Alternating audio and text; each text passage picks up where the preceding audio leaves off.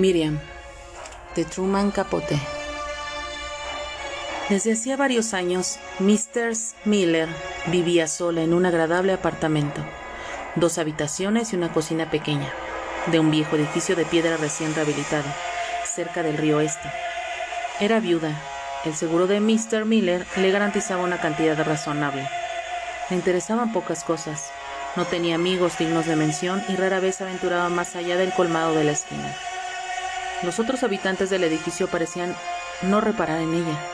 Sus ropas eran anódinas, sus facciones simples, discretas. No usaba maquillaje.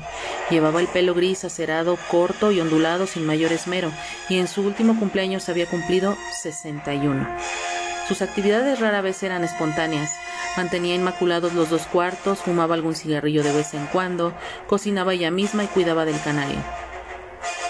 Entonces, conoció a Miriam. Llevaba aquella noche, después de secar los platos de la cena, hojeó un periódico vespertino y dio con el anuncio de una película en un cine de barrio. El título sonaba bien. Le costó trabajo ponerse su abrigo de castor. Se anudó las botas impermeables y salió del apartamento. Dejó una luz encendida en el vestíbulo. Nada le molestaba tanto como la sensación de oscuridad. La nieve fuera era fina. Nevaba. Caía con suavidad.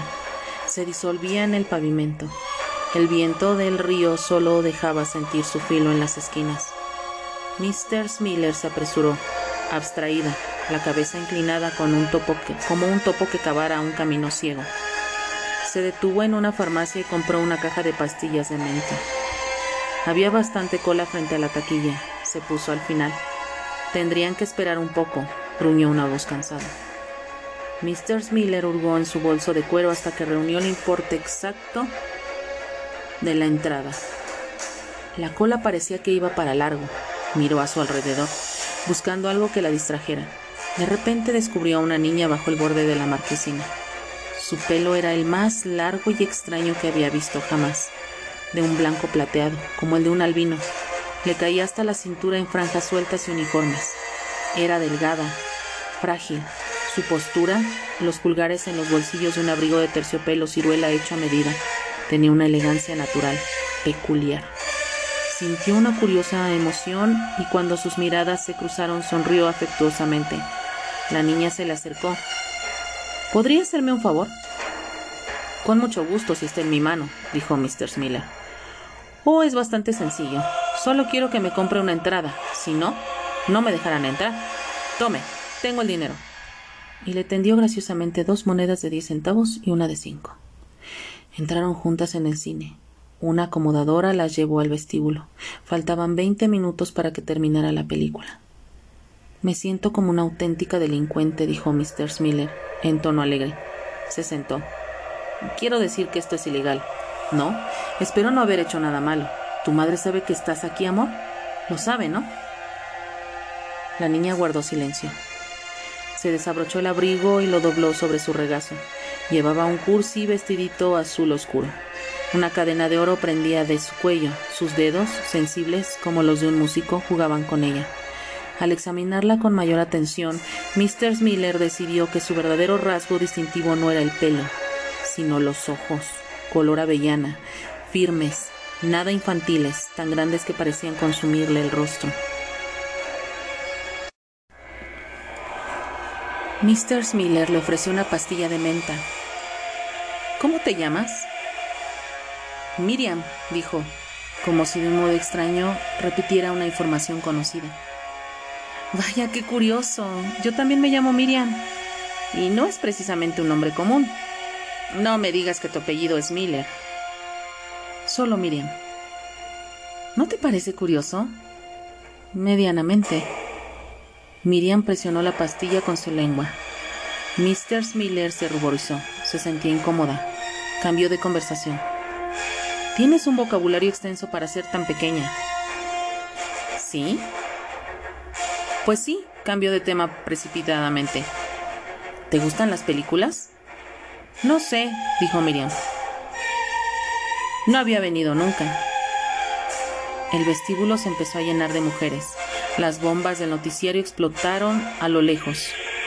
Mr. Miller se levantó presionando el bolso bajo su brazo. Más vale que me apresure a encontrar asiento, dijo. Encantada de haberte conocido. Miriam asintió apenas. Nevó toda la semana. Las ruedas y los pies pasaban silenciosos sobre la calle. La vida era como un negocio secreto que perduraba bajo un velo tenue pero impenetrable. En aquella caída sosegada no había cielo ni tierra, solo nieve que giraba al viento, congelando los cristales de las ventanas, enfriando los cuartos, mitigando, amortiguando la ciudad. Había que tener una luz encendida a todas horas. Mr. Miller perdió la cuenta de los días. Imposible distinguir el viernes del sábado. El domingo fue el colmado. Cerrado, por supuesto. Esa noche hizo huevos revueltos y un tazón de sopa de tomate. Luego, tras ponerse una bota de franela y desmaquillarse la cara, se acostó y se, calentó con una bolsa de agua caliente bajo los pies. Leía el Times cuando sonó el timbre. Seguramente se trataba de un error. Quienquiera que fuese, enseguida se iría. Pero el timbre sonó y sonó, hasta convertirse en un zumbido insistente. Miró el reloj, poco más de las once. No era posible, siempre se dormía a las diez. Le costó trabajo salir de la cama, atravesó la sala con premura, descalza. Ya voy, paciencia. El cerrojo se había trabado. Trató de moverlo a uno y otro lado, el timbre no paraba. Basta, gritó. El pasador cedió, abrió la puerta unos centímetros. Por el amor de Dios, ¿qué? Hola, dijo Miriam. Oh, vaya. Hola. Mr. Miller dio unos pasos inseguros en el recibidor. Si eres aquella niña. Pensé que no iba a abrir nunca. Pero no he soltado el botón. Sabía que estaba en casa. ¿No se alegra de verme? No supo qué decir. Vio que Miriam llevaba el mismo abrigo de terciopelo ciruela y una boina del mismo color. Su cabello blanco había sido peinado en dos trenzas brillantes con enormes moños blancos en las puntas. Ya que me he esperado tanto, al menos déjeme entrar, dijo. Es tardísimo. Miriam la miró inexpresivamente. ¿Y eso qué importa? Déjeme entrar. Hace frío aquí afuera y llevo un vestido de seda. Con un gracioso ademán hizo a un lado a Mr. Miller y entró en el apartamento. Dejó su abrigo y su boina en una silla. Era verdad que llevaba un vestido de seda, de seda blanca, seda blanca en febrero, mangas largas y una falda hermosamente plisada que producía un susurro mientras ella se paseaba por la habitación. Me gusta este sitio, dijo. Me gusta la alfombra, mi color favorito es el azul. Tocó una rosa de papel en el florero de la mesa del centro. Imitación, comentó con voz lánguida. Y qué triste.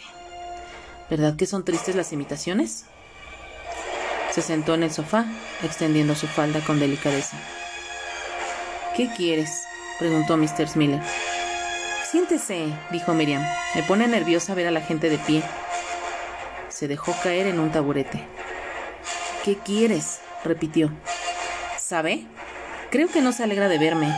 Por segunda vez carecía de respuesta. Su mano se movió en un vago ademán. Miriam rió y se arrellanó sobre una pila de cojines lustrosos. Mr. Miller advirtió que la niña no era tan pálida como recordaba. Sus mejillas estaban encendidas. ¿Cómo has sabido dónde vivía?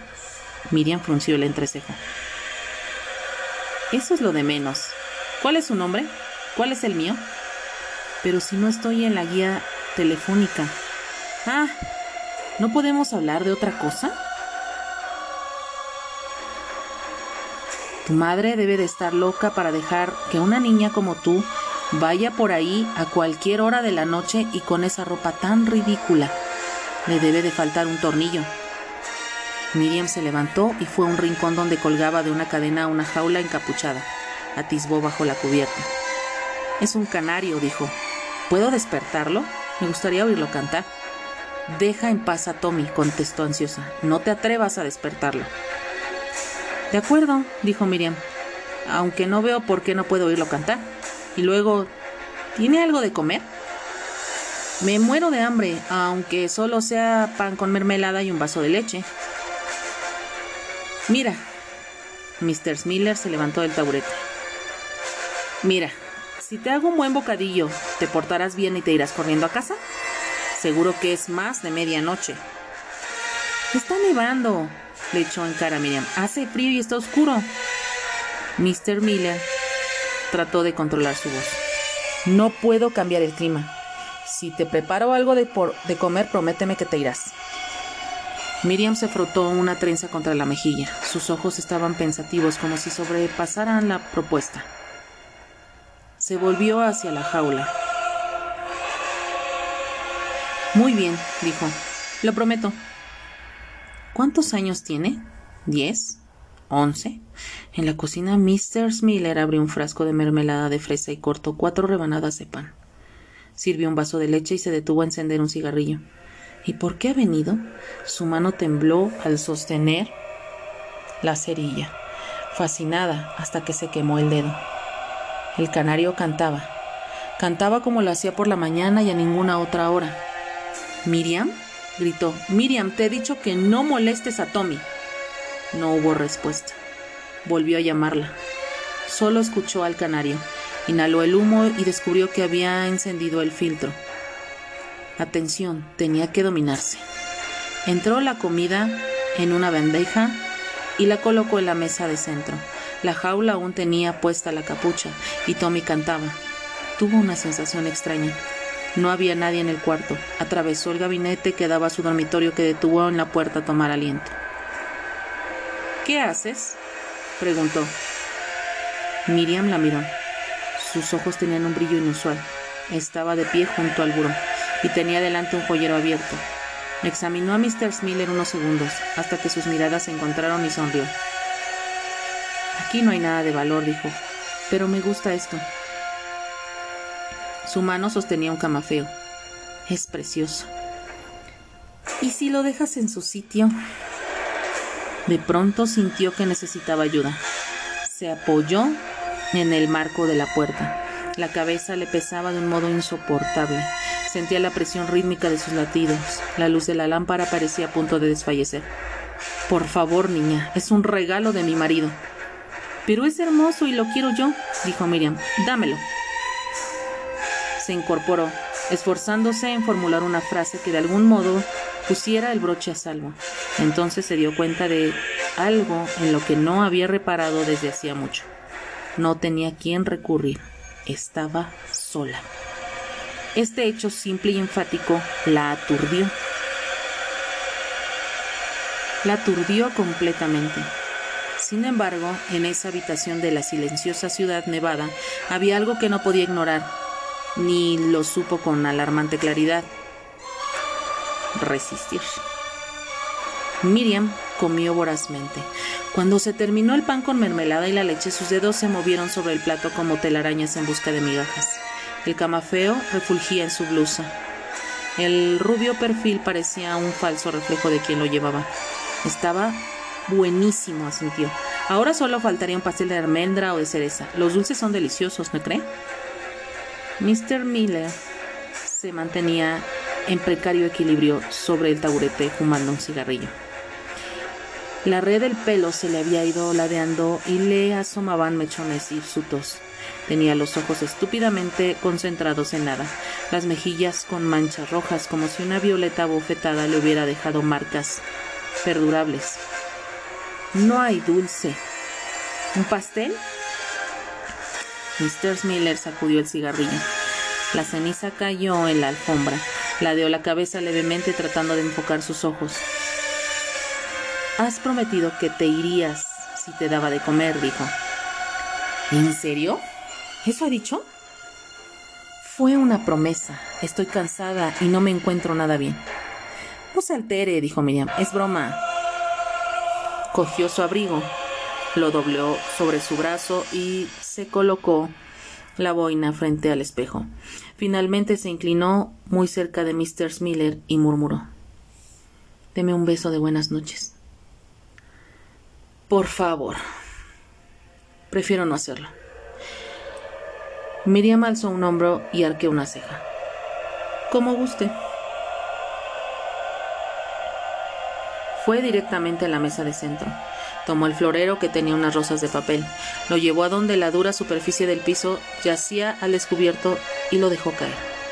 Pisoteó el ramo después de que el cristal reventara en todas direcciones. Luego, muy despacio, se dirigió a la puerta. Antes de cerrarla se volvió hacia Mr. Miller con una mirada llena de curiosidad y estudiada inocencia.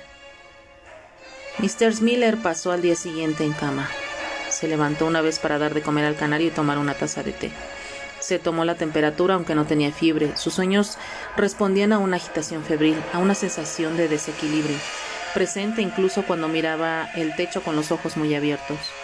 Un sueño se, colocaba, se colaba entre los otros como el esquivo y misterioso tema de una compleja sinfonía.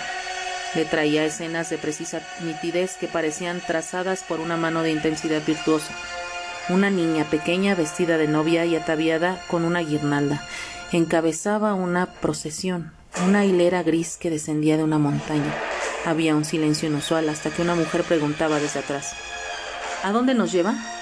Nadie lo sabe, respondió un viejo que caminaba delante. Pero, ¿verdad que es hermosa? intervenía un tercero. ¿Acaso no es como una flor congelada, tan blanca y deslumbrante? El martes por la mañana ya se encontraba mejor. El sol se colaba por las persianas en haces incisivos, arrojando una luz que desbarataba sus nocivas fantasías. Abrió la ventana y descubrió un día de deshielo, templado como en primavera. Una hilera de nubes limpias, nuevas, se arrugaba contra el inmenso azul de un cielo fuera de temporada, y más allá de la línea de azoteas podía ver el río, el humo de las chimeneas de los remolcadores que se curvaba en un viento turbio, un enorme camión plateado cepillaba la nieve amontonada en la calle. El aire propagaba el ronroneo del motor. Después de arreglar el departamento fue al colmado. Hizo efectivo un cheque y siguió hacia Shafts, donde desayunó y conversó alegremente con la camarera. Ah, era un día maravilloso, como si un día festivo. Hubiera sido una tontería regresar a casa. Tomó un autobús que iba por la avenida Lexington hasta la calle 86. Había decidido ir de compras. No tenía idea de lo que quería o necesitaba. Caminó sin rumbo fijo, atenta solo a la gente que pasaba. Se fijó en que iban con prisa y tensos hasta que se sumió en una incómoda sensación de aislamiento. Aguardaba en la esquina de la tercera avenida cuando le vio. Era viejo, patizambo, Iba agobiado por una carga de paquetes a reventar. Llevaba un desleído abrigo color café y una gorra de cuadros. De repente se dio cuenta de que intercambiaban una sonrisa. Nada amistoso, solo dos fríos destellos de reconocimiento. Sin embargo, estaba segura de no haberlo visto antes. El hombre estaba junto a una columna de tren elevado. Cuando atravesó la calle, él se volvió y la siguió. Se le acercó bastante de reojo. Ella veía su reflejo vacilante en los escaparates. Luego, a mitad de una manzana, se detuvo y lo encaró. También él se detuvo e irguió la cabeza, sonriendo. ¿Qué podía decirle? ¿Qué podía hacer allí, a plena luz del día en la calle 86? Era inútil. Aceleró el paso, despreciando su propia identidad. La segunda avenida se ha vuelto una calle deprimente, hecha de restos y sombras parte asfalto, parte adoquines, parte cemento. Su atmósfera se abandonó, de abandono es permanente. Caminó cinco manzanas sin encontrar a nadie, seguida por el incesante crujido de las pisadas en la nieve. Cuando llegó a una floristería, el sonido seguía a su lado. Se apresuró a entrar, le miró a través de la puerta de cristal. El hombre siguió de largo, sin aminorar el paso, la mirada fija hacia el frente, pero hizo algo extraño y revelador. Se alzó la gorra. Seis de las blancas, dice, preguntó la florista. Sí, dijo ella, rosas blancas. De ahí fue a una cristalería y escogió un florero, presunto sustituto del que había roto Miriam, aunque el precio era desmedido y el florero mismo, pensó, de una vulgaridad grotesca.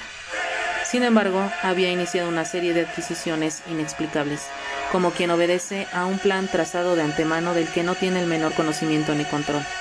Compró una bolsa de cerezas escarchadas y en una confitería llamada Knicknocker se gastó cuarenta centavos en seis pastelillos de almendra. En la última hora había vuelto a hacer frío. Las nubes ensombrecían el sol como lentes borrosas y el cielo se teñía con la osamenta de una penumbra anticipada. Una bruma húmeda se mezcló con la brisa. Las voces de los últimos niños que corrían sobre la nieve sucia amontonada en la calle sonaban solitarias y desanimadas. Pronto cayó el primer copo. Cuando Mr. Miller llegó al edificio de piedra, la nieve caía como una cortina y las huellas de las pisadas se desvanecían nada más impresas. Las rosas blancas quedaron muy decorativas en el florero. Las cerezas escarchavas brillaban en un plato de cerámica. Los pastelillos de almendra espolvoreados de azúcar aguardaban una mano. El canario aleteaba en su columpio y picoteaba una barra de alpiste. A las cinco en punto sonó el timbre. Sabía quién era. Recorrió el apartamento arrastrando el dobladillo de su bata. ¿Eres tú? preguntó. Claro, la palabra resonó aguda desde el vestíbulo. Abra la puerta. Vete, dijo Mr. Smiller. Dese prisa, por favor, que traigo un paquete pesado. Vete. Regresó a la salita. Encendió un cigarrillo, se sentó y escuchó el timbre con toda calma una y otra y otra vez. Más vale que te vayas, no tengo la menor intención de dejarte entrar. Al poco rato, el timbre dejó de sonar. Mr. Smiller permaneció inmóvil unos diez minutos. Luego, al no oír sonido alguno, pensó que Miriam se habría ido. Caminó de puntillas, abrió un poquito la puerta. Miriam estaba apoyada en una caja de cartón, acunando una bonita muñeca francesa entre sus brazos. Creí que ya no vendría, dijo de mal humor. Tomé. Ayúdeme a meter esto. Pesa muchísimo. Más que una fascinación, sucumbió a una curiosa pasividad. Entró la caja y Miriam la muñeca.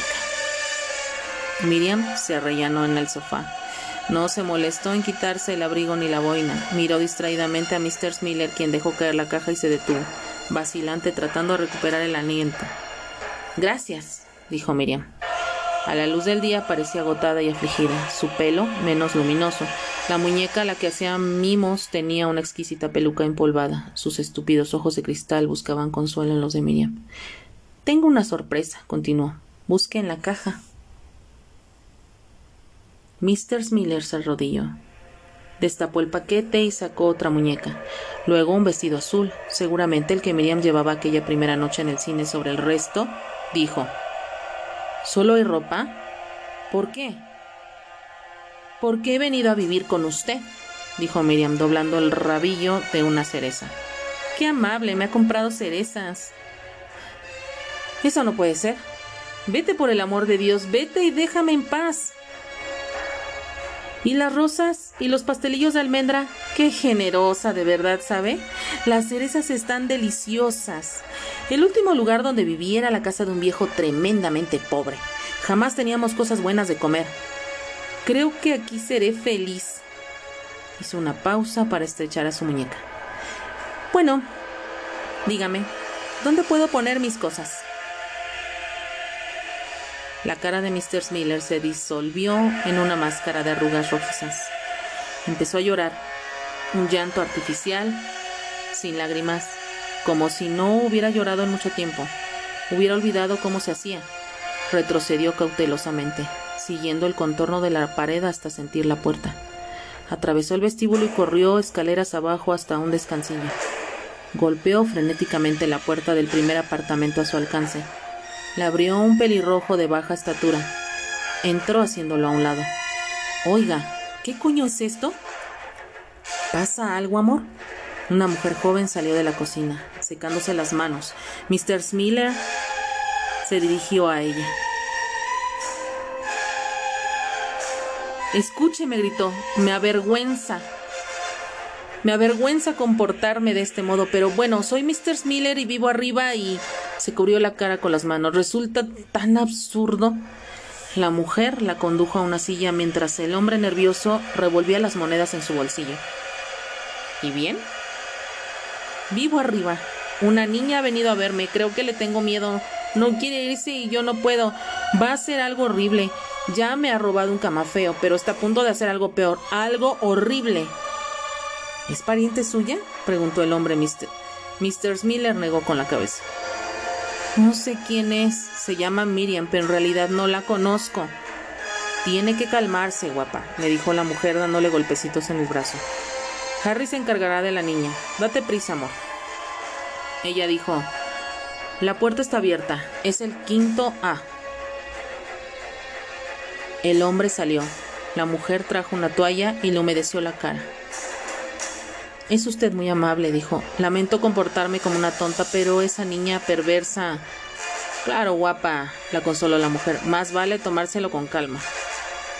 Mr. Miller apoyó la cabeza en la curva de su brazo. Estaba tan quieta que parecía dormida. La mujer puso la radio. Un piano y una voz rasposa llenaron el silencio. La mujer zapateó con excelente ritmo. Tal vez deberíamos subir nosotras también, dijo. No quiero volver a verla. No quiero ir a ningún sitio del que ella pueda estar cerca. Vamos, vamos. ¿Sabe qué debería haber hecho? Llamar a la policía. Precisamente entonces oyeron al hombre en las escaleras. Entró a zancadas, rascándose la nuca con el ceño fruncido. Ahí no hay nadie, dijo, sinceramente embarazado. Debe de haberse largado. Eres un imbécil, Harry, exclamó la mujer. Hemos estado aquí todo el tiempo y habríamos visto. Se detuvo de golpe. La mirada del hombre era penetrante. He buscado por todas partes, dijo, y la verdad es que no hay nadie. Nadie. ¿Entendido? Dígame, Mr. Miller se incorporó. Dígame, ¿ha visto una caja grande o a una muñeca? No, no, señora. La mujer como si pronunciara un veredicto, dijo, bueno, para haber pegado ese alarido... Mr. Miller entró despacito en su apartamento y se detuvo en medio de la salita. No, en cierto modo no había cambiado. Las rosas, los pastelillos y las cerezas estaban en su sitio, pero era una habitación vacía, más vacía que un espacio sin muebles ni familiares, inertes e inanimados como un salón fúnebre. El sofá emergía frente a ella con una extrañeza nueva. Su vacuidad tenía un significado que hubiera sido menos agudo y terrible de haber estado Miriam allí hecha un ovillo. Fijó la mirada en el lugar donde recordaba haber dejado la caja. Por un momento, el taburete giró angustiosamente. Se asomó a la ventana. No había duda. El río era real. La nieve caía pero a fin de cuentas una nunca podía ser testigo. Miriam allí de un modo tan vivo y sin embargo, ¿dónde estaba? ¿Dónde? ¿Dónde? Como en sueño se hundió en una silla. El cuarto perdía sus contornos. Estaba oscuro y no había manera de impedir que se hiciera más oscuro. No podía alzar la mano para encender una lámpara. Cerró los ojos y sintió un impulso ascendente, como un buzo que emergiera de profundidades más oscuras, más verdes. En momentos de terror o de enorme tensión sobrevienen instantes de espera. La mente aguarda una revelación mientras la calma teje su madeja sobre el pensamiento. Es como un sueño o como un trance sobrenatural, un remanso en el que se atiende a la fuerza del razonamiento, tranquilo. Bueno, ¿y qué si no habría conocido nunca a una niña llamada Miriam? ¿Se había asustado como una estúpida en la calle? A fin de cuentas, igual que todo lo demás, eso tampoco importaba. Miriam la había despojado de su identidad, pero ahora recordaba a la persona que vivía en ese cuarto, que se hacía su propia comida, que tenía un canario, alguien en quien creer y confiar. Mr. Miller. En medio de esa sensación de contento se percató de un doble sonido, el cajón del buró que se abría y se cerraba. Le parecía estar escuchándolo con mucho retraso abrirse, cerrarse. Luego, a este ruido áspero le siguió un susurro tenue, delicado. El vestido de seda se aproximaba más y más, se volvía tan intenso que hasta las paredes vibraban. El cuarto cedía bajo una ola de murmullos. Mr. Miller se puso rígida y abrió los ojos ante una mirada hueca y fija. Hola, dijo Miriam.